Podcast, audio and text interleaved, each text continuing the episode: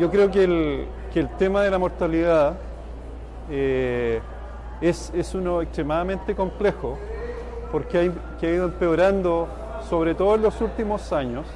Eh, lo que hemos visto es que hay un, un, incremento en la incidencia de la mortalidad en distintas fases de producción. Lo vemos en cerdas, lo vemos en cerdos destetados y también lo vemos en cerdos de crecimiento y finalización.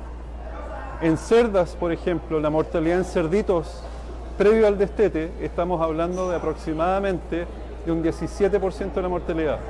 Mortalidad en post-destete, estamos hablando ya más allá de un 10%.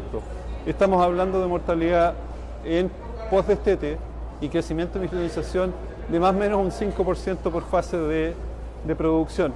Eso es más o menos eh, el, el, detalle de, de la incidencia. Y dicho de otra manera, de cada cuatro cerdos que nacen, solamente tres cerdos van a llegar a finalización. Yo creo que eso es extremadamente relevante y como industria tenemos que ser responsables y asegurarnos de que mejoramos este tipo de ineficiencias y a la vez se transforma en una oportunidad para nosotros como técnicos. Bien.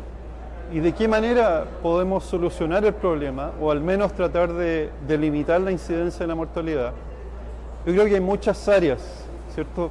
Eh, la primera es manejo de la, de la sanidad, es el manejo en general de los cerdos y sin duda el área de nutrición creo que tiene un sinnúmero de, de, de, áreas que pueden ser exploradas.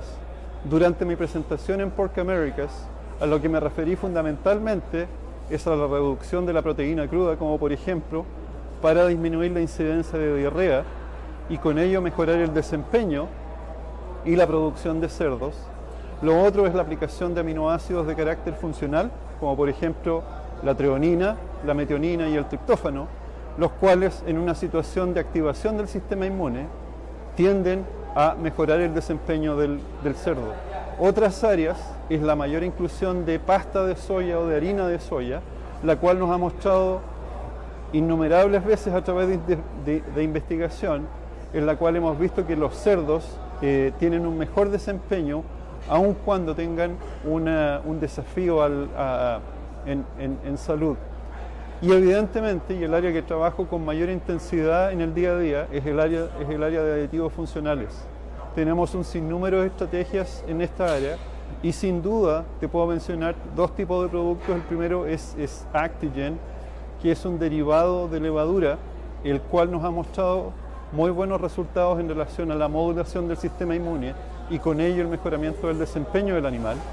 Y el otro elemento sería un complejo enzimático que incluye fitasa y silanasa, que es nuestro producto eh, Alzheimer Spectrum para cerdos.